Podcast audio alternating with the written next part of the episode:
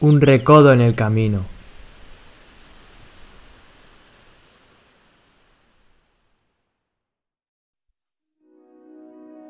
Si nos preguntan quién o quiénes inventaron el avión, creo que a todos nos vendría a la mente los hermanos Wright, los cuales tenían un negocio de bicis y en su tiempo libre y con los beneficios de su negocio diseñaron, construyeron y ensayaron su prototipo hasta conseguir el primer vuelo con motor. En 1903 patentaron su invento. Sin embargo, se podría decir que poco después empezó el ocaso de los hermanos Wright en su particular guerra de patentes. Crearon la Wright Company para fabricar sus aviones e instalaron sus oficinas en la Quinta Avenida de Nueva York. Desde entonces apenas volvieron a innovar, más preocupados por proteger la patente del Flyer en los tribunales estadounidenses. Algo similar le pasó a Thomas Edison, quien inventó la bombilla y estableció la primera empresa eléctrica basada en la corriente continua. Sin embargo, poco después tuvo lugar la llamada Guerra de las Corrientes, la lucha por la introducción de los sistemas de transmisión de energía eléctrica en los Estados Unidos, entre la empresa de Edison y la empresa de Nikola Tesla, financiada por George Westinghouse, la cual se basaba en la energía alterna.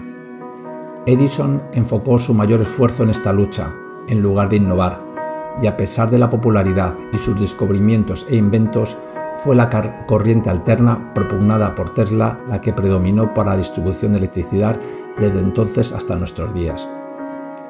Un paralelismo de estas historias y también como resumen o moraleja la encontramos en el famoso y curioso relato del apóstol Pedro andando por las aguas. Como cuenta el relato, estaban todos los discípulos menos Jesús en la barca en medio del mar, azotada por las olas, porque el viento era fuerte. Y por la noche Jesús vino a ellos andando sobre el mar. Y los discípulos, viéndolo andar sobre el mar, se turbaron diciendo, ¡Un fantasma! y gritaban de miedo. Pero enseguida Jesús les habló diciendo, Tened ánimo, soy yo, no temáis. Entonces le respondió Pedro y dijo, Señor, si eres tú, manda que yo vaya a ti sobre las aguas. Y él le dijo, Ven. Y descendiendo Pedro de la barca, andaba sobre las aguas para ir a Jesús. Pero al ver el fuerte viento tuvo miedo y comenzó a hundirse. Dio voces diciendo, Señor, sálvame. ¿Qué le pasó a Pedro para empezar a hundirse? En un principio Pedro sabe que es Jesús, porque le pide que le llame para reconocer su voz y confirmar que es Él. Pedro sabe que es Jesús el único que puede hacer un milagro, y con su ímpetu que la caracteriza, Pedro sale de la barca y empieza a andar sobre las aguas, con fe, mirándole a los ojos.